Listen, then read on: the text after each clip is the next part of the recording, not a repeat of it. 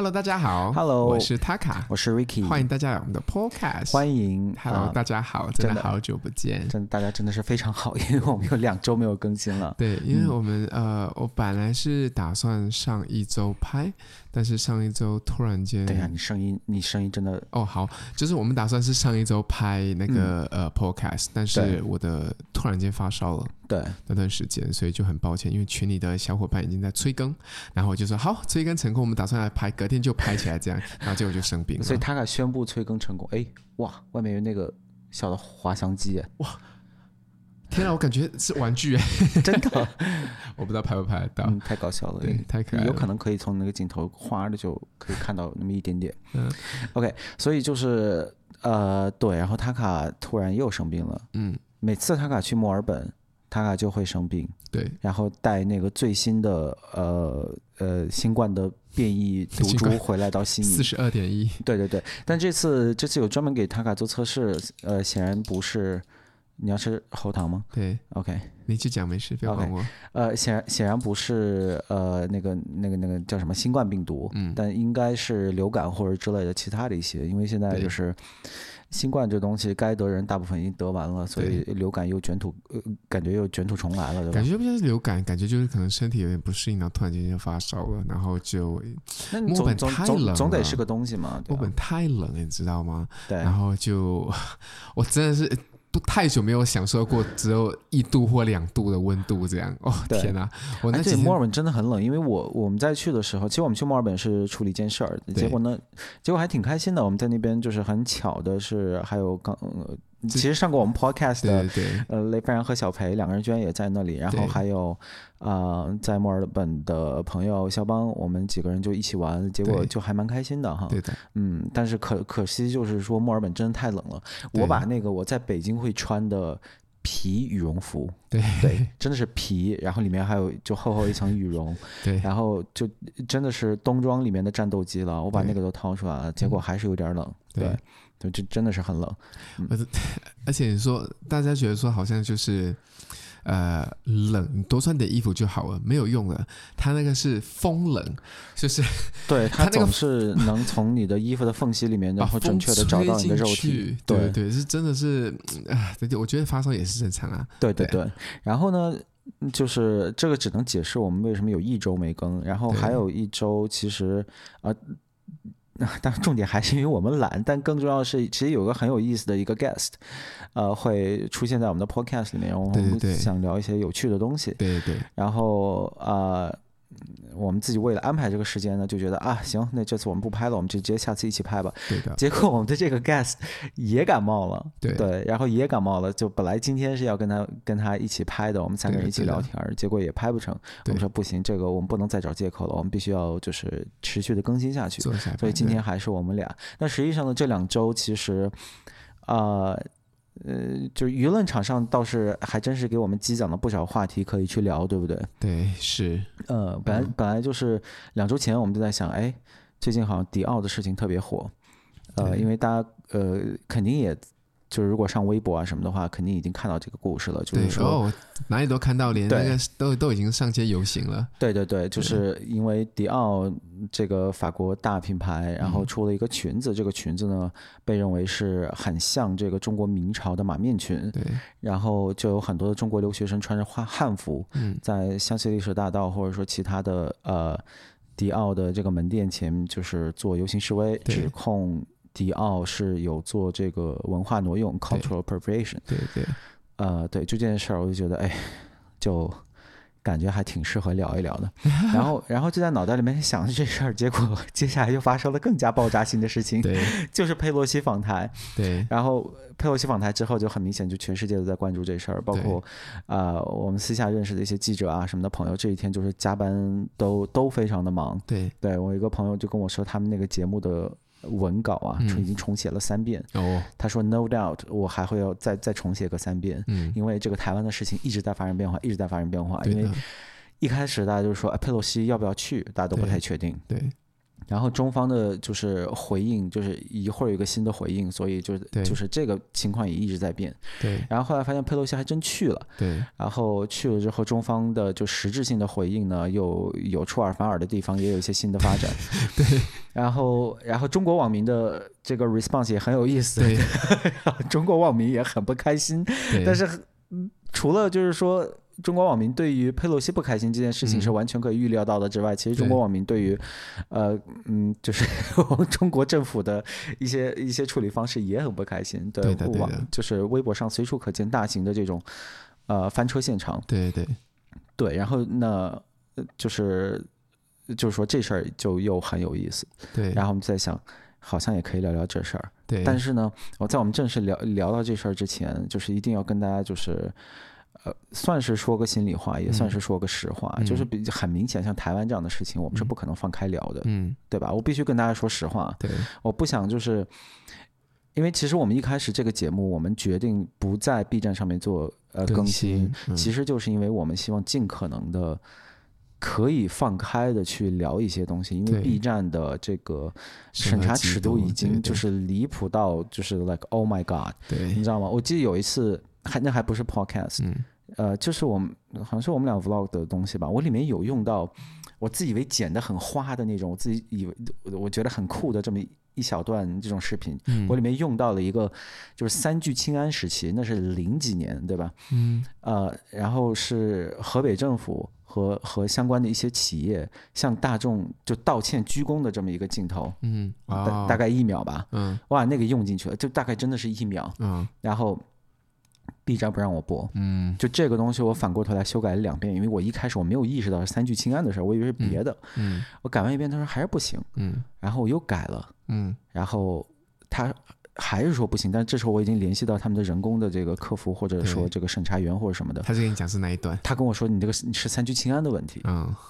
对，然后就就这事儿对于我最终就是就是决定说，我们就不要在 B 站上发，有很多很大的一个原因，就是你看每次我们我们一聊就一个小时，对，他又不说清楚，对，你上传一个东西，然后就就就直接直接说哦，你审查不通过，你里面有敏感内容，又不跟你说清楚到底怎么回事儿，而且我们聊的大部分内容其实都还挺敏感的，其实其实会对，对，然后但但是怎么说呢？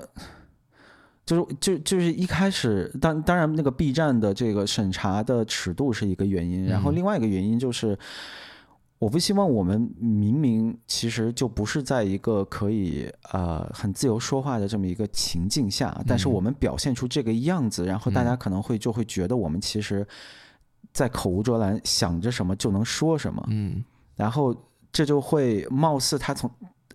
有一些我们不敢聊的话题呢，我怕别人会以为就是说我们可能觉得这事儿没有问题。对对，呃，包括其实后面我们呃不在 B 站上上上传，嗯，但这个问题依然存在，这一直是一个就是就是让我非常纠结的一个点，就是说我们好像显得就是好像啊、呃、很自由我们在聊，但其实我们很多人还是不敢聊，对吧？对，我们还是不敢聊，这已经跟 B 站也没有关系了。对对。对，那所以今天就是一定要跟大家说清楚，就其实有很多东西我们是不敢聊的，我们我们没有没有触及到的点，大家不用就是自己啊呃，呃怎么说呢，就以为说它可能是一个官方的想法。对对对，我 懂我懂，对对对，理解，对对对对对，我觉得这话要说清楚。嗯、对，但但但仍然就是说这个文化挪用和这个呃台湾的事情，我觉得还是有很多东西可以聊的地方，所以我就觉得今天可以跟大家聊聊这个问题。对，嗯嗯。然后我们先从文化挪用，嗯，还是想从佩洛西开始？我觉得两个，我们要不先从佩洛西这儿开始吧？好，可以啊。对，我们先从男的开始。好，因为这事儿最大的难点，啊、呃，对于我们来说就是什么事儿能说，什么事儿不能说。对，嗯，对。但但但我觉得这事儿它特别让我震惊的一点啊，其实、嗯、其实真的是。就是大陆方面在舆论上面把这事儿做的很杂，这个事情是让我很意外的。对，因为他没有统一，嗯，没有统一的一个方向。对，然后奇怪，就就就是就是整个这事儿很奇怪，因为啊、呃，你在在舆论上面，这次这次大陆是拿出了就是可能是史无前例的强硬的一个态度，而且说的话非常 specific，对对对，就非常的具体，就是说你敢来我就敢打，我就敢打。然后嗯，像解放军官方微博也发出了备战这样的，就是备战两个字一个叹号，对吧？就发出这种微博。然后其实很多人到现在就是说把这个锅呃架到了这个胡锡进老师身上，我觉得。这可能是我人生中第一次替胡锡进老师辩护。嗯，呃，我觉得胡锡进老师的声音只是其中一方面啊。当时这个这个战狼的声音可不是只有他一个人在发，嗯，是整个无论是解放军还是还是这个呃外交部还是国台办。声音都非常的统一，对外交部那个东西一看就是天，这不是要打仗了？对啊，所以当时我我我当时就是觉得这个可能是要打了，所以我我私下其实我们我们也都是在说，我说这次是真不一样，我们俩非常的紧张，我们俩就是觉得很有可能要打起来了。啊、呃，这个这个仗要打起来的话，其实哪怕我们纯粹从大陆的角度来说，呃，打仗没有很多小粉红想的那么浪漫这事儿。对，呃，然后呃呃，对，打仗是没有很多小粉红想这么浪漫，但小粉红是觉得他们很浪漫。对，这件事要讲清楚，我不就这个意思吗？是吗？就小粉红觉得这事儿很浪漫，但其实他没有那么浪漫。Maybe，对，我就说这玩意怎么回事？对不起，我脑袋脑袋不还是不在状态上，还可能吃了感冒药不太好啊。你还吃了感冒药？OK，啊，对。然后就这事儿其实没有小粉红想的那么浪漫。然后其实网上我们看到有一个段子，就是说如果哎你如果你的男朋友在微信上面一直说要打仗打仗，那你要小心，这人可能一点金融资产都没有，就说明他是个穷逼。对，这话其实说的很对。对的，对，你你你但凡是有这种金融资产什么的，其实你就。知道，啊、呃，打仗这事儿，我我们我们都不说人命的损失，我们都不说人道方面的一些事情，嗯、哪怕从最自私的角度，这对于你的个人生活是没有什么好处的，对。吧？对呃，包括其实就佩洛西要飞的那一天，嗯、其实港股开盘是就哗啦狂跌的，因为大家都觉得这这次不太一样，对，狂跌之后又又涨上来了一点，对，对，然后。对，就是这次从大陆的官方的角度来说，这个口气是十分的强硬，而且极其具体。就是你你来，我就我他基本上就说出来说你来，你的飞机要掉下来。对，但结果没有，就基本上是没有发生什么。然后呃，不但是没发生什么，他就是他，因为他什么都没做，然后就感觉中国网民非常的愤怒。然后你看我刚才说的那些在微博上的那些。啊、uh，post 就比如说解放军的官方的这个微博那个备战那个下面，就大家全部都在嘲讽或者说对，然后这事儿打肿了什么之类的，都对对对，下下面都是在这么说。对，然后这个事情呢，很明显就是说官方的人其实也看到了，嗯、然后就从我的观察来说，就是官方才开始觉得 Oh my God，we fucked up，然后就是说 OK，我们要我们要开始做一些事情了，然后。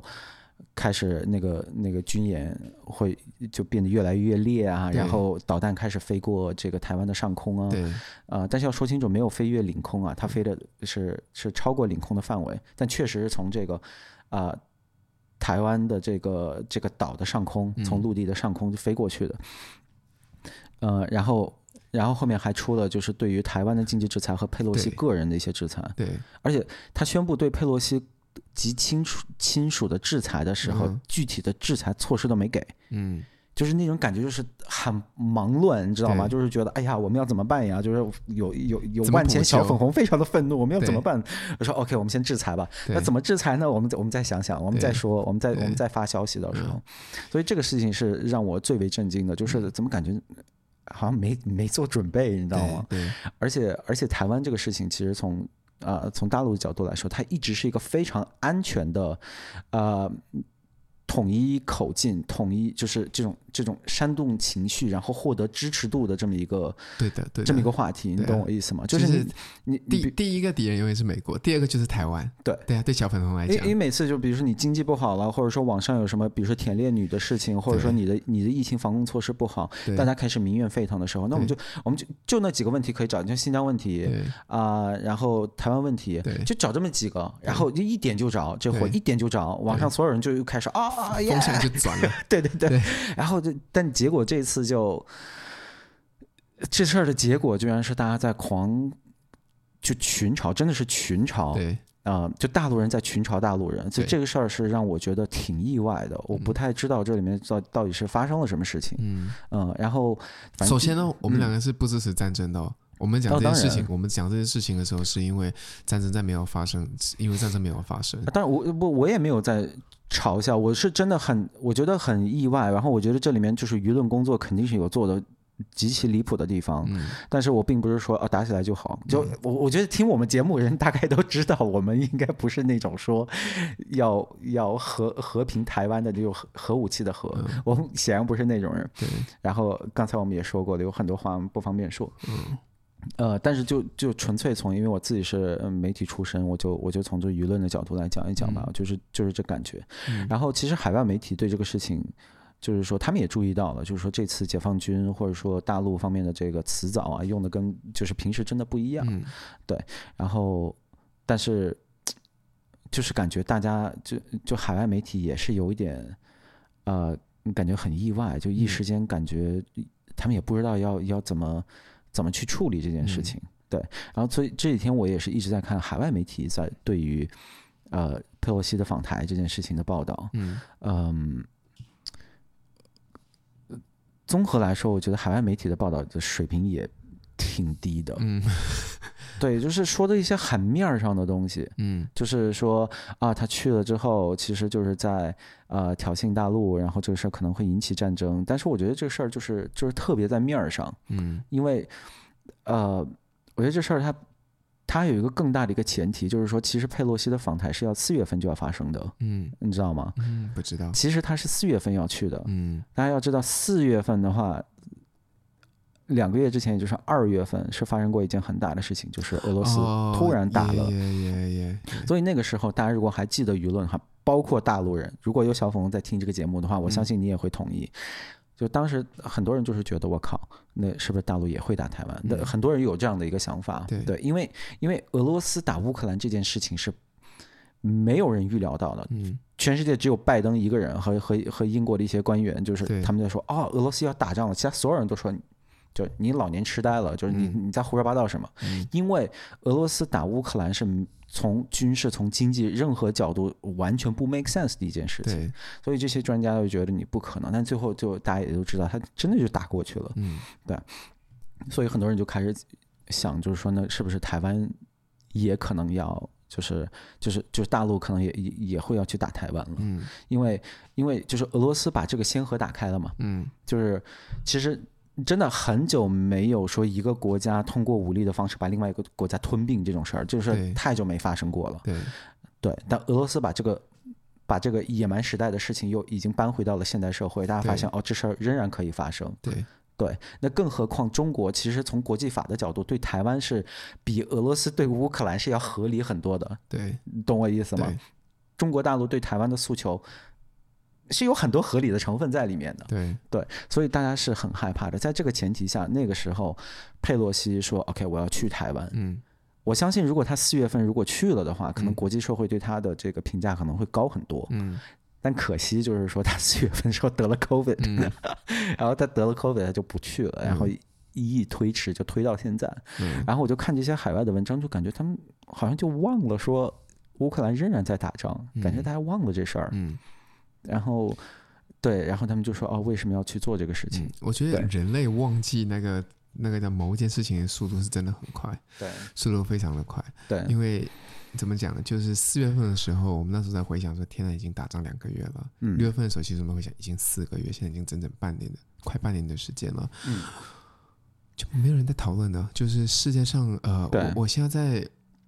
新闻上面，在啊、呃、Facebook 或者 IG 上面，已经没有太多人在讨论这件事情了。对，Twitter 上面也都没有了，因为被大家遗忘了。嗯，大家其实已经对这这呃这个战争的热情已经消减了。嗯，就真的真的是很快。对，但是以呃就是佩洛西这件事情，以我一个小老百小老百姓来讲，嗯，我是百分之一百不赞成战争发生的。这是对 It's a no no。怎么讲呢？就台湾的事情很复杂，应该这样讲。台湾事情很复杂。其实，其实台湾的事情，对，就是就就是很很，就是这次看到国外媒体在报道很多呃关于台湾的事情的时候，就发现其实他们对台湾的事情的复杂程度是了解非常非常低的。对对，呃，比如说我就看到哦，这事儿还有一个很有意思的事儿，就是更大的一个环境，嗯、就是说，其实从美国的角度来说。嗯大家总是会说，这种主流媒体其实都是偏向于左派、偏向于民主党的，对吧？嗯、但其实过去几年发生了一件事情，嗯、就是说，所谓的主流媒体已经不再是 CNN 或者 MSNBC，、嗯、而是网络，对吧？嗯、互联网是主流媒体，对，就是 Joe Rogan 啊，什么 Russell Brand，就这些人是主流媒体。对，然后，嗯。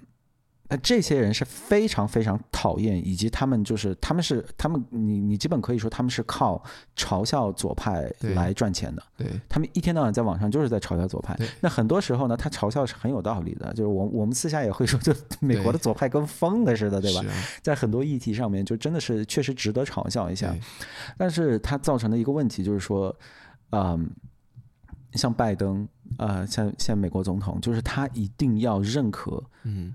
就一定要认清这个局势，就是说这个媒体是是反对他的，他干什么，这个媒体都会从一个负面的角度去、嗯、去去攻击他，去攻击他。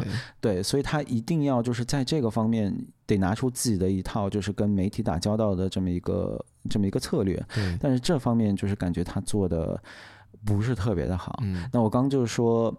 啊、呃，这些互联网上的这个所谓的一些自媒体，比如说，我就我就随便那个 YouTube 给我推过来一个 Kim Iverson，Kim Iverson 是一个，嗯，你不能说他是个一线的 YouTube 上的这种新闻人吧，但也是很有名、很有影响力。嗯，啊，之前在 The Hill 这个这个杂志的 YouTube 频道去工作，然后，呃，最近他辞职了，又开始做自己的事情。嗯，我看他讲这个台湾的事情，然后我当时就看得目瞪口呆。这个视频我当时看已经有几十万人看了，已经几十万人。然后他就说，就是说佩洛西去呃访台这个事情是很愚蠢的什么的，嗯、这这随便你觉得愚蠢可以没有问题。然后他给出的理由呢，他就说台湾问题其实非常复杂，台湾有百分之五十的民众是希望统一的。对，我们一起听的。然后我当时就没有啊，你不能撒谎。对，因为台湾就是大家知道，台湾民众对于统独这个问题啊，呃，首先我们一会儿我我们一会儿可以聊。你把这个事情简单的归为统独问题，已经在 oversimplification 了。嗯、对对，这个这个命题本身就是不成立的。对。但即便我们现在按这个角度来去去说的话，其实只有一成的人希望跟大陆统一，对一成。嗯。那其他就是绝大多数是保持现状，嗯，然后相对是三四成吧，我记得三成多的人是希望就是说独立的，独立，对对对，所以我不知道那个那个 Kim Iverson 的这个数据从数据从哪里来，但就是说啊，因为之前是就在 YouTube 上，它本质跟我们没有区别，然后不是一个专业的新就是新闻人，然后不需要求证，也不太需要求证，然后说实话，他这样胡说八道呢，其实。他的粉丝其实你知道，其实大家其实更多是为了冲那个情绪去的。大家都大家很讨厌 liberals，然后就过去听你骂 liberals，然后大家嗨了也就走了。对。但是他们把自己包装成这种，就是哦，我是个严肃新闻，我比 CNN 好。对。当当然 CNN 也很差，这是后话。然后。他们就可以就是这样胡说八道，然后就是说这个视频已经已经有几十万的美国人已经看过了，然后这几十万人从今以后可能就会都会觉得台湾有百分之五十人是希望统一的，而且这真的一传十十传百，这个速度很快的，真的。对，我跟朋友聊天的时候，对吧？对。哎，而且你知道我那时候跟那个啊。我们不是在 Podcast 上面留言的时候，有人就讲说：“哎，我们在 Podcast 这边讲错话，那边讲错话的时候，我就想说，哎，我们两个只是在正常的聊天而已。我们 Podcast 就是聊天嘛，Podcast 就聊天的，对吧？嗯、我又不是在给你做任何的那个什么，就是给你科普，对吧？对我没有在做这件事情。对。然后就想说，你跟你朋友讲话是不会讲错吗？嗯。我就觉得有点莫名其妙。这件事也是一样的啊，对对吧？对我听到这个东西，然后我就可以跟我朋友分享了。是，就是它是错误的。嗯，但是他就会传下去。对你看，那几十万人，但那个不一样，那个他不是个 podcaster，他是。他就是一个 news anchor 的形象，然后就在那边讲。没有我，我对我知道我的意思，我听到错误的东西，但是我跟我朋友在聊天的过程中，我就把它聊出去了，那你就听进去了，你听进去完之后，那就又又到下一个人去了，对，就是这样，其实很可怕。所以大家听所有东西的时候，真的要有自己的一点点的意见，千万不要 盲目。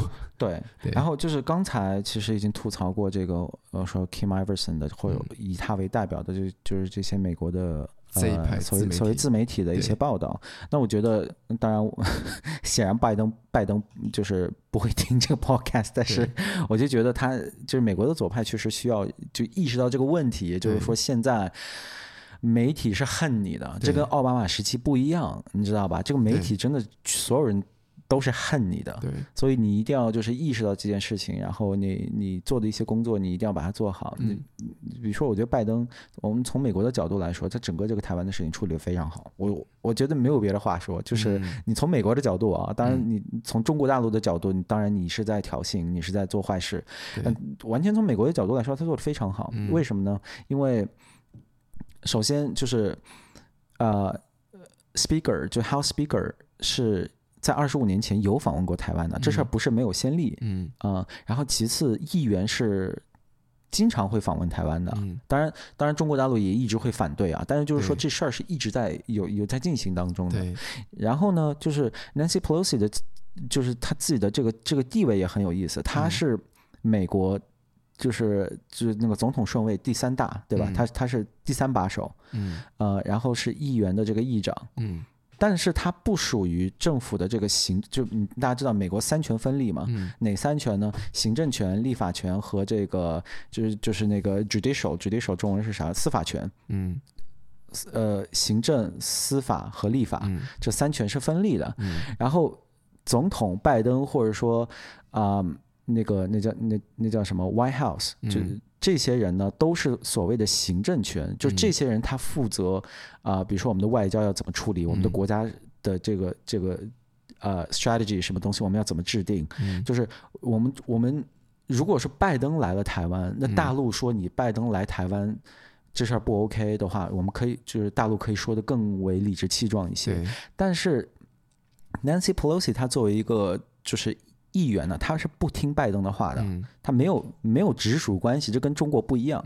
中国是一条线，就是最上面的，比如说习近平，他能管到这个这个街道委员会的底层员工，他是一条线下来，他真的能管到。嗯，对。但是在美国是不一样的，所以 Nancy Pelosi 他要干什么，其实拜登完全控制不了。嗯，所以就拜登有这个借口，就是说，哦，对不起，就。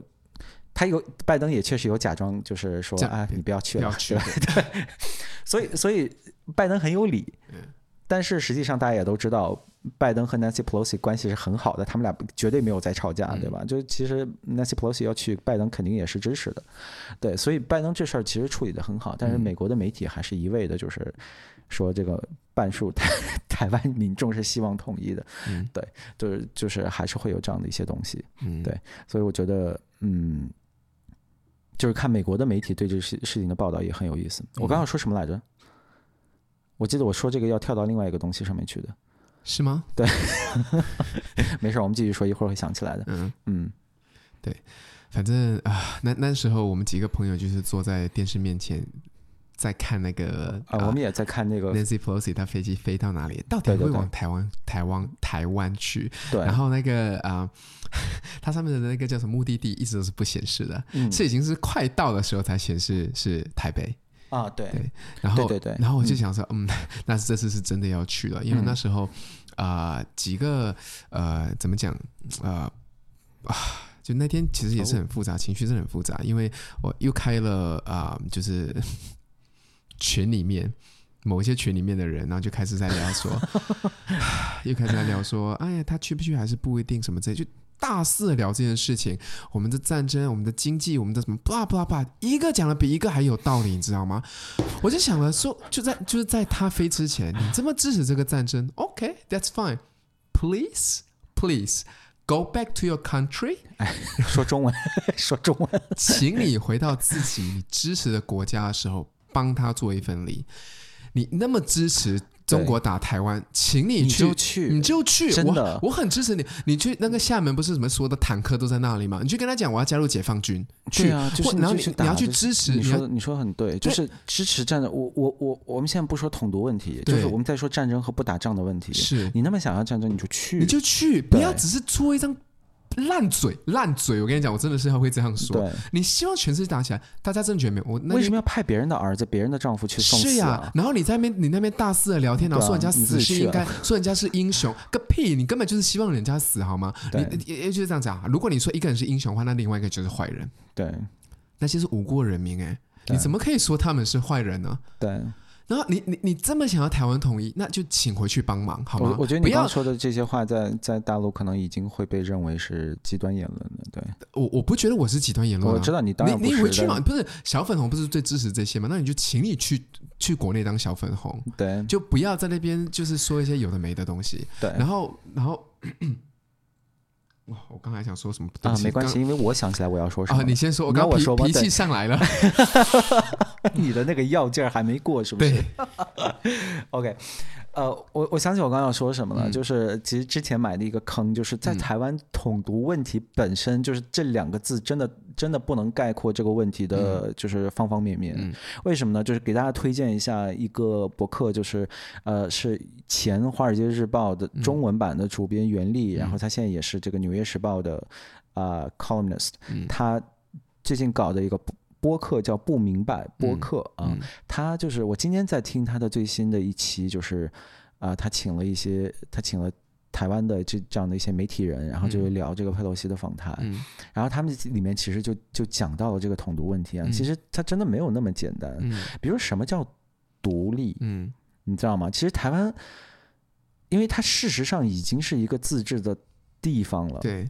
对，然后大陆呢，其实也一直在说，如果你敢宣布独立，我就要去搞你。嗯，但你你要意识到，就是说什么叫宣布独立？嗯，台湾怎么要怎么宣布独立？它已经是一个独立的一个政体了，嗯、对吧？它有自己的政府，它有自己的 currency，有自己的货币，然后有、就是、对，所以所以台湾独立是一个事实。现在现在就是说，台湾之所以不是一个国家，是因为国际社会不认可它。对，但是从它就是。从他自己的这个自身的角度来说，他已经是一个独立的国家了。对，他他就是，嗯，对吧？所以这个时候，如果你过去问台湾民众说你支持统一还是独立，就是你从普通民众的角度来说，这事儿就很奇怪。对。然后，所以每个人在回答这个问题的时候，他脑子预设的这个对于独立的想法都是不一样的。嗯。嗯哎，现在以所以，他有些人可能会说啊，我希望维持现状。嗯、他说维持现状的时候，他其实就是在说我支持独立。嗯，你懂我意思吗？因为现状就是独立的。对。然后还有一些人，他的独立就是这可能对于老一辈的人，尤其是这样，因为大家知道台湾就是那个叫什么国民党离开了大陆，就是被打得落花流水，逃到逃窜到了窜 窜访到了台湾之后，嗯、然后他们也是在台湾搞了一就是军管，然后就是也是非常残暴的一个统治，对吧？对。然后这个时候，台湾有这个民主化运动，就是反抗国民党，呃，还呃蒋介石的这个民主运动。其实这里面有一部分的分支，呃，他们就是他们真的是要独立。这个独立什么意思呢？嗯、是我不要中华民国，对，我要台湾。对对，就这些人到现在还存在，但是这些人已经非常非常少了。嗯，对，但但是。就大家不会这么去把这个事儿说出来啊，但是如果你问年轻人的话呢，年轻人其实对于中华民国是没有什么认同感的。对，就大家都是觉得我就我就是台湾人呢，嗯，对吧？所以你从这个角度，你又觉得他好像就是这个确实是独立，但这个独立。是从中华民国独立出去，而不是从中华人民共和国独立出去。因为从台湾普通民众的角度来说，这就是你两个政府在互相竞争，然后其中一个输了，跑到台湾来了。但是你共产党，你从来没有管过我们，就你跟你跟我就没有什么关系。嗯，何来独立之说？对，我怎么就独了呢？你什么时候管过我呀？对，对吧？所以这个这个，所以就一个很简单的问题，你找一个台湾人说你支持统统一还是独立？这个。这个回答本身就已经是极其的、极其的复杂，它不是那么一个简单的说我要统要独的一个问题。对对，嗯，所以就是，呃，就海外媒体在报道这些方面的时候，就感觉他们中间有很多就是这种细微的一些不同的一些东西，大家是就真的不太懂。嗯，就包括对于台湾的现状到底是什么意思，对吧？是一中各表吗？是之就之前国民党的说法就是一中各表，嗯。啊、呃，然后然后现在现在更多强调是九二共识，嗯，然后呃，比如说蔡英文也就是经常在外面他就会说我们就是那个我们台湾是个独立的国家，他们就会这么说，嗯、他不说我们中华民国是个独立的国家，嗯、他会说我们的国家名字叫中华民国台湾，嗯。对，这又是一个新的东西，你明白我意思吗？嗯、这又好像之前并不是一个很主流的一个观点，但现在看起来又非常的主流。嗯、所以台湾的这个问题就是，它就真的是非常的复杂。嗯嗯嗯，的的的确的确是这样，就像你讲的，对，对年轻人这部分就是这样。对啊，呃，我们那时候呃，就可能十几多年呃十多年前时候在讨论的时候，毕竟还是那一辈还在中华民国的时候，嗯、就是对台湾的印象，不是不不不不不，就是对对对台湾这个名字的印象就比较。这样解释好像也不太对，怎么越讲越错？嗯、反正就是他们呃，就是也没有支持，他就觉得中华民国就是中华民国，对对，但他们不是说中华民国是呃中华人民共和国的一部分，嗯，对，但他们也不想要，就是就就就就是都是那个国民党那一派的啦，其实、嗯、对呀、啊，嗯、他们就是呃就是轻松，但是但是也没有想要呃回归。嗯，对对，这样你懂吗？就是支持这一派的人会会希望说局势放缓，然后双方合作，这样一起做生意发大财。对对对对对。这这这亲中的这些台湾人也都是、嗯、也都是这样的，对，比较务实的一个，就出发点是务实的。我们可以说这个你到就是你这个 strategy 到底有没有用，到底是有害还是无害还是什么的？对，这个这个我们都可以去聊。但是人家出发点是这样，对。那绿台湾就不一样，绿台湾的话就是就是台湾就是一个一个独立的地方。不管中华民国也好，不管台湾也好，反正都就都是台湾这样子，就是我们不希望任何人来插手。对，这个这个这个就这个立场就很明显，所以就像刚才你讲，的确是很复杂。就算是那一些亲中的人，他们也就觉得说，就算我亲中，可是我跟中华人民共共和国没有关系啊。对，我没有吃你一粒米啊。对，是我的政府在养我，我在这边找到工作的啊。就是就是跟中国有什么关系呢？中国在呃上海或者是北京在飞黄腾达的时候，我们也没有占到一分一毫啊。对，这这。所以，所以，所以大其实大陆大陆的一个比较官方的一个说法就是说你，你你干啥都行，你不要宣布独立。你宣布独立，我就搞你。对对。对但是什么叫宣布独立？就这事儿真的是不成立。嗯、就还是我刚说的话，他已经独立了，他他宣布啥？对。就就对呀、啊，就是这这事儿要这事儿怎么发生呢？他已经是独立的了呀。对。他现在他现在唯一跟一个。比如说，跟日本的一个区别就是说，国际社会不认可他。对，那这个事情跟台湾要不要单方面宣布任何事情都是没有关系的。对，对，所以整个这个 situation 就整个这个情况就是个 mess，就是的确是。哪怕说，哪怕你从大陆自己的说法，就是说你宣布独立，我就去搞你，这个这事儿本身就不成立。我感觉现在讲这件事情，就真的是跟我们在看历史书在说那个啊、呃，跟纳粹跟那个希特勒是一模一样的。什么意思？I I feel I feel like it，就是我们在 我们在就是之前讲，怎么会有人会支持希特勒呢？嗯的那种感觉，就是就觉得他们是很愚蠢的，对，嗯，你你懂我意思吗？你觉得这个这个例子里面的希特勒是谁？这个不不就我的意思是说，人的思想都是很愚蠢的，在当下。嗯，就不管你是小粉红也好，不管你是绿台湾也好，就是就是，我觉得都是都是。就是、啊，你你没有在说大陆是纳粹，我我没有在在 specific、啊。你你说就是总体来说，就是每个人都会就沉浸在自己的世界里面，然后对对，对然后当无论是台湾的还是大陆的，对，然后说不定台湾有一天就会被国际社会认可，然后就。然后我们的下一辈来看说，这群人有病是吗？就这么一点事情可以搞成这样，为什么之前要打呢？你懂吗？就是想起来就突然想起来就很好笑。不过我说真的，真的是我真我想起我刚刚要说什么话了，就是我在啊、嗯呃、那时候我特别紧张，然后那时候的那个那个什么佩洛西还没有要去啊。呃还就是还没有说要去台湾，然后但是我们就是朋友一起喝咖啡干嘛，然后聊到这件事情，然后就在讲说台湾其实因为乌克兰的事件，我觉得特别的担心台湾会变成下一个乌克兰，对，很害怕。结果他回了我一句：“嗯，打台湾跟你有什么关系啊？”哇，我当下就我不知道说什么，我我我不知道什么，因为以他的这个口气来跟我讲，就觉得。这个战争是必然的，而且是一定要会发生的。嗯，然后而且跟我没关系，我支持，但是跟我没关系。就就就就我讲的那个，就是群里面聊那些朋友这样子。然后我我就想说，怎么会跟我们没关系？你的油价要不是现在政府给它空下来的话，你能你能买到现在的油价吗？对，已经这就是几个月前应该已经飞上天了吧？然后我们这边现在缺人还缺的要死，是，然后战争还在那边，这这就是乱七八糟的，对，物价又高的要死。如果台湾真的跟中国打起来了，我跟你说，我就不要讲说台湾的半导体，我就先把这个半导体，我们现在这些不需要的，虽然已经是 necessities 了，但是我这些已经不需要了哈，我扔掉。我吃都吃不饱，我用东西都没办法用，我盖房子盖不了，很多东西要从中国大陆进啊！你在打仗，你去哪里进？谁找你进？对，就是的，怎么会不影响我们呢？这对，就是这一点，就是最基本的是会影响我们。那更何况是他还还还有一些无辜牺牲的人民，连俄罗斯跟乌克兰打仗都影响到我们了。是啊，对。我就觉得你在就在想什么中国？OK，我我你们现在 Podcast 看到的，嗯，有有有没有百？我不要讲百分之九十好了，有百分之五十是 Made in China 吧？你说什么呢？你说你说原材料这些东西，啊、对对对对，有没有百分之五十是超过 Made in China？对。那我之前那打仗其实打多久我不知道。嗯。大家不要跟我讲说什么三分钟打乌克兰那个什么叫什么？普丁也是这样想的、啊，三分钟把乌克兰拿走。不要不要跟我讲这么废话。如果真的你愿意用核武器解决，就觉得说啊、哦，好像那两千万人命不是人命，你放下去的话，我我真的觉得，如果你能讲出这种话的人啊啊、哦，你的的，就是你下半辈子也都不会好过。嗯，因为你会背负，因为你的这个怨气，你会背负这所这两千万人的性命，而且你这时候把台湾收了，你要干什么？你要种地吗？你要半导体吗？你要什么吗？没有科技，没有人，你要什么？我不懂，我我我我就是不懂那些人，就是下面留言的这么的极端。这些人早就回答你的问题，说宁愿台湾不长草，也要和平台湾岛，所以他们他们是不太在乎的，就是人命这些就是完全。我跟你说，讲这些话的人呢，就是在打仗的时候呢，他一定是最落魄的那些人。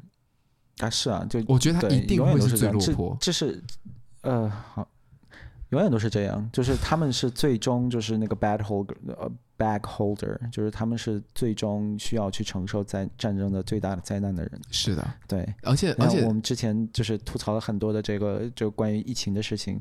你说后来我们看到英国发生的事儿，英国是全世界最早就是说我们要搞这种非常狠的这种 lockdown 的人。对，lockdown 命令下完之后是当天晚上还是第二天晚上，他们直接就 bring your own alcohol 在我们的办公室里面搞 party，、嗯、然后他们在首相办公室里面搞 party、嗯。对，然后。呃，永远就是真的，真的在被 lock down 的都是越底层越惨。对，对，就永远都是这样。其实打仗这件事情也都是一样，是这样。啊，我们澳洲不也是吗？支持这些口罩啊什么之类的，嗯、对，但都是。但就就是，但可喜的就是说，啊，我也不敢说就是这种鼓动战争的声音占少数，因为它确实也不占少数。嗯、但是在微博上还是能看到很多，还是有这种。比较正常的、理智的一些声音，不是？你看，我我我就呃，很多朋友的截图就说打就是杀美国一个人，然后我就捐多少钱，然后杀台湾一个人我就捐，不是我我看到这个段子是吗？就有些人发这种东西，啊，那个段子有二十年历史了。然后我就想说，真的，如果这件事情发生，你真的舍得把你的钱捐捐出来吗？不如我们就先把钱给捐了，然后你然后你再让政府去做这件事情，对吧？对，你不要空空说无凭。我不是每次都说什么啊，我要这次如果赚一万块钱，我就捐五百。嗯，对不对？不如我就是现在我就想开了，我就先捐五百嘛，然后我再看看这一万块钱会不会来，对对吧？对，你要你要总你总要是先先有付出一点什么东西嘛，这是你想看到的结果嘛？是对吧？对，呃，这个就不多吐槽了，但。台湾的台湾的事情，我们就讲的告一段落。对，我觉得再深入下去的话，可能就要哔哔就不行了，哔哔哔哔太太多哔哔了。对 对，对，对。但是那那接下来其实就就真的是很想跟大家聊这个文化挪用的事情，因为这事儿相对来说离政治就是比较远，然后有点关系吧，就就相对比较远，它毕竟是文化领域范围的东西，嗯、然后。呃，我自己作为一个又是移民又是维吾尔族，就是做了一辈子少数民族，无论我在哪里，我我都是个少数民族的这么一个人。嗯嗯、我觉得我有很多很多东西可以，就是想说，嗯，嗯，总结起来就一句话，就是文化挪用或者 cultural appropriation，、嗯、是我听过左派，就尤其是美国左派他们发明以及喜欢运用的最愚蠢的一个概念。嗯，就这事儿已经愚蠢到，嗯。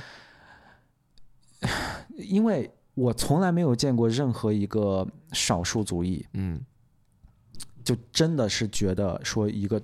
多数的，或者说一个更强势的民族，在从用他们的东西的时候，嗯、他们是感到不开心的。嗯，我从来没有见过这种事情。嗯、但有一种例外，就是说那种抄袭。嗯，比如说啊、呃，在这种五六七十年代的时候，确实发生过很多这种啊、呃，因为那个时候黑人的就是日子不好过，嗯、就确实有这种系统性的法律上的各种各样、各种各种各样的歧视。嗯、然后就有发生过很多就是白人跟。偷了这个黑人的音乐，然后就说、嗯、哦，这是我的音乐，这种、嗯、就就确实会有这种事情。然后在新疆也发生过，比如说像王洛宾，大名鼎鼎的这个民歌歌手，那、嗯、其实他很多东西都是在新疆他搜集的一些民歌，嗯，民间歌曲，嗯，然后他最后发表的时候就说这是王洛宾原创，就是这个这这个是我觉得这个就是抄袭啊，你没必要再发明一个词叫 cultural appropriation，对。对，但是在在日常中，比如说，比如说塔卡，嗯，塔卡做新疆菜非常的好吃，嗯，而且他这几天还在想我要做肉囊，对吧？嗯、你这几天在研究如何做肉囊，嗯，你已经做过大盘鸡，你已经做过拌面，做过还做过好多东西，嗯，对吧？手抓饭，对对对，哦，前两天还做了手抓饭，特别特别好吃，嗯。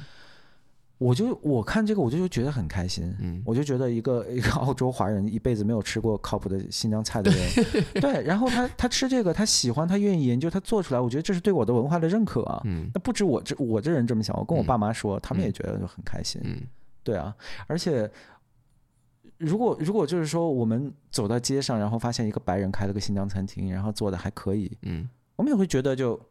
挺好的，我们的文化受到了被被受到了认可，对吧？嗯、就觉得挺、嗯、挺开心的。嗯，然后为什么就是在这些就海外的这些左派的眼里，这是个坏事？嗯、而且在提倡这个概念、提倡这个 cultural appropriation 的人，嗯、永远都是白人。嗯，就很讨厌。嗯，因为真正的这些少数族裔是不介意这个事情的。嗯，对，所以就是。这个文化挪用就一直在我眼里就是很莫名其妙的事儿。嗯、我再给大家举个一个一个很小的一个例子，就是说，我爸妈在申请美国签证的时候，嗯、大家知道在在国内申请美国签证你要排队啊什么，就然后你你要排三四个小时队都很正常，然后你能不能拿到签证，你都这三四个小时你心里面都是不太太平的，你都很紧张。然后我爸妈就排完队之后，最后跑过去那个窗口那个人呢，嗯、是一个白人小伙儿，好像是。嗯那他居然会说维语，嗯、他学过维语，嗯。嗯，然后就是他他最后给我妈我给我爸妈那个签证的时候，他就说用维语说的 congrat，就是就恭喜你签证通过了，嗯，然后我爸妈就很开心，嗯，他们觉得他们不只是因为下签了开心，嗯、他们就觉得哦还有人在学习我们的语言，嗯，然后最后说这个签证是用我们的母语来跟我们说 congratulations 这样，然后就觉得很开心。我觉得好像小粉红在纠结那一点不是就是啊。呃呃，就像你刚刚讲这些，就是哦，学习我们的语言，学习维语。不，他不是，他是说迪奥是说这个东西是他们自己创造出来的，就是在他的，他是说他的他们的裙子，并不是说这个东西是借用了有些有的没的东西这样，所以他希望他们可以给一个解释。啊，我觉是吗？我我觉得。这个裙子本身就是大家可以上网去看一下这个马面裙，还有就是迪奥这个裙子本身，嗯、就是它的设计大致上，我觉得这个设计语言呢、嗯、没有那么 specific，嗯，你懂我意思吗？就是说这个裙子它前面后面是平的，两边有褶皱，这个设计它它不是说全世界就只有一个马面裙，除此之外就没有人搞过这个设计，这是显然是不合理的。嗯、然后其次，即便有这个东西，嗯。呃，你在设计或者说在文化上面，这个互相交流不是很正常吗？对，很正常。但是这，这就是很正常的事情。我懂，但他们纠结的点就是为什么你没有再加上是就是是中国明朝里面就是借鉴下来借鉴下来的这种？因为它有可能就不是啊。因为我我看那个设计啊，我我真的我我不是在抬杠啊。嗯。我觉得完全有可能这个设计师一辈子没有见过马面裙，他设计出那个裙子。嗯。因为那个裙子没有那么具体，比如说旗袍，对旗袍的扣子啊，这些是非常特别的。嗯，我觉得就确实，如果有人设计出一样的衣服，你肯定是见过旗袍，嗯、你懂我意思吗？因为那个很特别嘛。对，你很难有一个巧合说你自己凭空想象出了个跟旗袍一模一样的东西。马面裙没有那么特别。是，对呀、啊，真的也是啊。对，对啊，所以从这个角度，几个走着，那个什么皱褶，这不就太正常了。然后从这个角度，就是说，首先我我不觉得这里面有抄袭之类的东西存在。嗯、其次，它有什么不能讲的呢？我们从动机的角度来说。嗯这不是很好的事情吗？说我们迪奥，我们这个裙子是借鉴了中国传统的马面裙，这不是一个很好的一个 marketing 的一个点吗？对，他没有讲啊，因为他没有啊，因为他没有在抄你的马面裙嘛。嗯，对啊，而且而且就即便他有，比如说我这个设计师可能是见过马面裙，嗯，然后他做这个裙子，我是真觉得。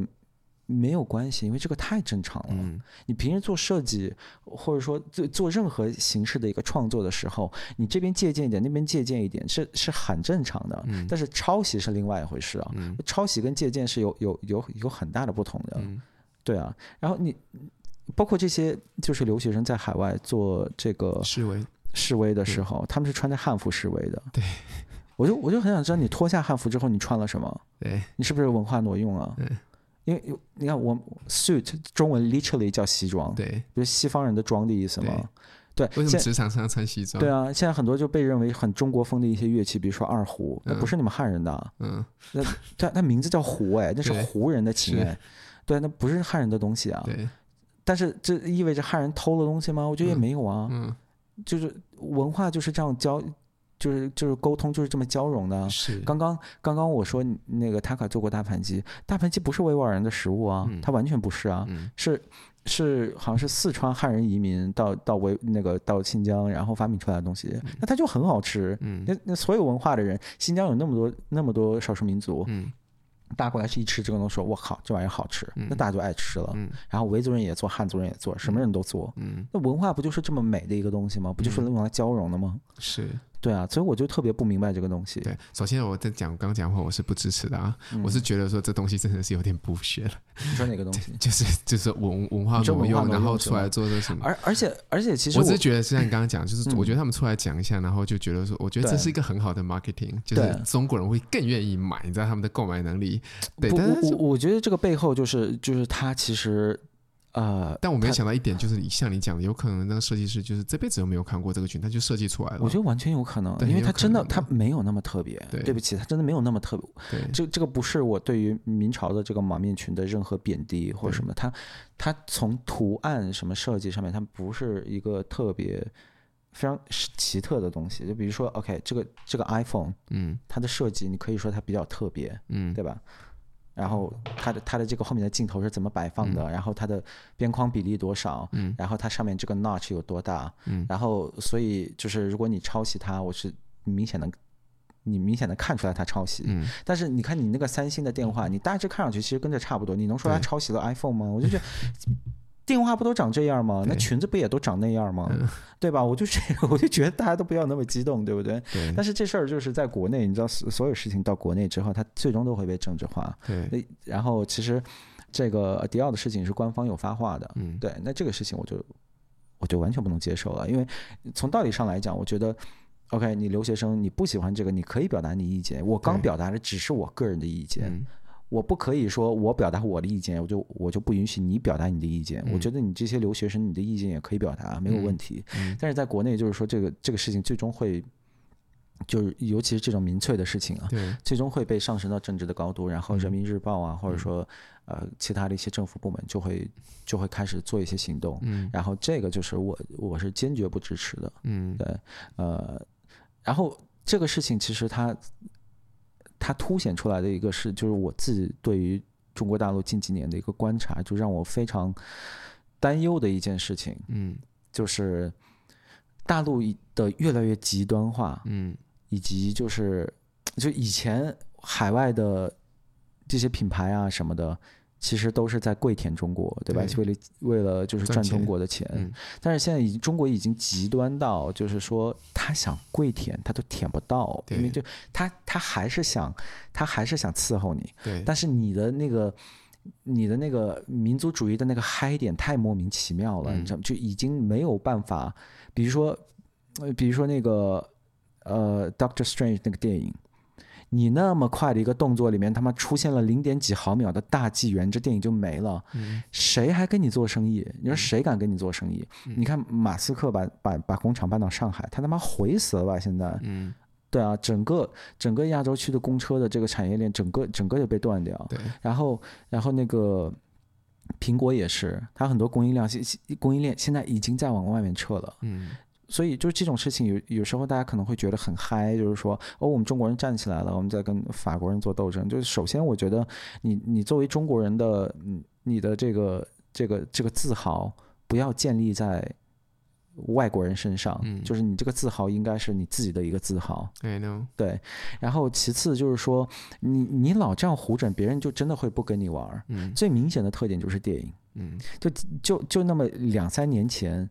好莱坞还是在就是各种跪舔中国，就因为在中国你上映的这些这些大片，你一定能赚到很多的钱，你票房跟美国是可以做抗衡的，对吧？所以大家还记得那个啊，《Fast and Furious》，嗯，啊，是《Fast and Furious》吗？就是 John Cena 那个是《Fast and Furious》？哎，哦天呐，突然名字忘了。就 John Cena 他不是不小心说台湾是个国家还是什么的？对，没错。然后他他他不就用中文道歉吗？对对对，速度与激情是是是，对最新的那一部。这还只是两年前的事情，对，他还愿意这么跪舔你。对，现在发生了什么？就莫名其妙说 OK，你电影去年没有一个漫威电影在中国上映，一个都没有。对，是，而且漫威其实甚至拍了一些就是这种中国主题的电影，他都不让你上映。对，那不让上映就不让上映，那我继续搞我的。那结果 Top Gun。呃，它里面就有这种所谓的反华内容，嗯，直接票房就就很好，嗯，对吧？然后，然后大家都在意识到说，哦，其实我不用跪舔中共，嗯，我不用跪舔大陆，我仍然能过得很好，而且我还不用挨这些骂，对，对吧？所以就是我我是觉得这个趋势是越来越明显的，就是各个呃。而且这还只是一方面，另外就是还有，比如说国内对于这个科技企业的 crackdown，这个大家大家如果关注新闻的话，也都看到了，对吧？嗯、几个月之前，全球是前十大企业里面还有很多中国企业，然后现在就一个都没有对对对，对，这个别人都会看在眼里的。那你其实中国，你你确实是越来越变变得越来越强大，无论是军事上还是经济上。但你要知道，你变得强大是因为国际社会。中国是全球化最大的受益国，嗯，然后你现在就自己在那边断关系，你就过河拆桥，literally 你过河拆桥，你说我钱赚够了，我开始拆，对。对，然后就文化挪用这种傻逼概念，你你小粉红不应该是极右吗？你怎么拿着极左的概念在那玩？我就觉得你在干嘛？嗯，对，然后你你这样其实的最最终结果就是这事一定会发生的，就是大家都不理你了，嗯，我觉得明年大家再再回过头来想想这个概念。我觉得我们打个赌，你们一定会支持我。那个那个情况会很明显，呃、感觉中国大陆会打鸡血，然后打很多鸡血，然后就说我们不需要看国外的东西，我们靠自己。我不只是电影，就是整个所有人都会走，因为因为因为你看，如果你是个苹果公司或者说其他公司，原来就像你刚说的，百分之五十的东西都是 made in China，你现在敢吗？啊，你的疫情政策跟疯子一样，然后。买你个棉花出那么多事儿，嗯，然后我我我我弄个裙子你还逼我下架，嗯，然后我我的网站上还得把把把话说的特精准，就我说成台湾还不行，我必须要我必须我必须要打成那个 Chinese Taipei，, Chinese Taipei 你不然我就是他妈死罪，对。对吧？那那道理就很简单，那我就不跟你干了呗，嗯，尤其是中小的那些企业，你说我那我就搞别的，因为我没有。其实，其实大家也没并没有想冒犯你，大家可能也完全没有考虑过台湾该不该独立的事情。嗯、人家都是搞个网站，你说那个 Squarespace，然后用现成的模块弄一下，然后上面出出来一个台湾，然后结果你在中国就直接死罪了。嗯，那那造成结果其实就是很简单，就是大家会不再跟你玩，大家就不陪你玩了。嗯嗯，啊，是这样啊，这肯定是会发生的。对对，对，所以这个这个是我很担心的，因为当然不希望看到中国的经济不好，现在中国经济已经很不好了。嗯。啊，已经很不好了。那，那个 international，那就是那个那个那个是叫什么来着？IMF。嗯，IMF 它最近搞的这个预测，就是说预测中国的今年的 GDP 是百分之三点多。嗯，跟跟加拿大差不多。嗯，加拿大是一个发达国家，哎。嗯，我们中国是个发展中国家。嗯，你的 GDP 跟人家发达国家差不多，这是个很可怕的事情。嗯。对啊，所以就大家真的是就稍微正常点。嗯，我觉得你你自你自认为对你来说很重要的那些底线，你还是要站稳。如果你觉得台台独对你来说一个很重要的底线，可以，我支持你，我同意你，真的，我觉得这是你自己的一个政治倾向，OK 的。但是，就是我仍然觉得有有有更合理，呃。更礼貌以及更文明的方式去表达你的一些诉求什么的，就是这种文化挪用这种东西。不用诅咒人家，不用真的不用诅咒人家祖宗十八代。对对对，这没有必要。对，然后文化挪用这种就是蠢到就是啊，就在美国这个概念都快破产了。嗯，对啊，连左派都都有点不好意思说了，因为他很他太他妈蠢了嘛。嗯。尤其在美国这样的一个国家，你那么多种族在那融合。左派真的是越来，左派那个极端线哦，是从疫情之后开始就在就一一不断的增加，对，太可怕了，就是越来越害怕。之前觉得还行，哎，哎，感觉哎这也还行，那也还行。后面想想，其实都不行。对，对，但是感觉这这股风也快吹过了啊，就大家好像快吹过了。这我觉得这是另外一个话题，就是美国的这个极左，在我看来，在我的观察，应该是对这个极右的一个一个就是过激反应吧。因为就川普就 就这么。可怕的一个东西，就居然真的成了总统，嗯，确实吓坏了一批人，嗯，然后吓坏了之后，你知道人脑子就会不清醒，然后就会 就搞一些奇奇怪怪的概念。我们前段时间不是看了很多那个那个叫什么 documentary，我就觉得 Oh my God。救命啊！这东西这有人看就会有人相信。对啊，就你这套观点，我真的是不好意思讲讲是什么 documentary。我觉得我被 我不便讲我们两个 discrimination，我真的讲不出来，对不起，当然很抱歉。对，但是想讲的观点就是说，就他给一个让人就觉得说，你在用个极端化，就是因为有人出了很极端化的东西，你用更极端化的的一个。假科普东西去证明它，那就会有更多人相信它。对，然后我就觉得说，哦，这世界怎么了？这怎么会这样？不可以大家一起，大家一起和平相处吗？对，我我我也很怀念那个，就是大家，呃，都还是在这个。常识的周边在打转的时候，对对吧？就大家感觉大家都都是正常人，就感觉好像十年前的时候，我这真的是这种感觉，就大家好像有有种种心里都有一把尺，感觉还都挺正常，都有一把底线。但有可能是因为那时候我们太年轻了，就有可能知道的也很少。但是我就觉得那个底线大家是摸得很清楚，是非对错不会有那么明显的极端化。嗯，就就怎么讲？就就一个老奶奶就是倒在地上，就你该不该扶她？我不觉得这个就是问题。对对啊，我明白你意思。对，怎么怎么会变成会会？但现在好像什么事儿都都可以讨论，就是什么事儿会不会讹你呀、啊？然后在老奶奶会不会有什么传染病啊？有没有戴口罩啊？有没有就全部都来了？我不觉得这应该是件事情，你懂吗？就是人你就应该服他，就这么简单。是。好了，那今天就呃跟大家分享一下就这些事情，然后呃希望下一期如果我们的那个 guest 可以及时康复的话，当然希望他就是能赶紧康复。对，呃无论是不是因为要上我们的节目啊，是，然后到时候可以跟大家就是希望会奉献一期比较有意思的节目。对的，好，应该会很有意思。对对对对，那大家就下期见。嗯嗯，拜拜。拜拜。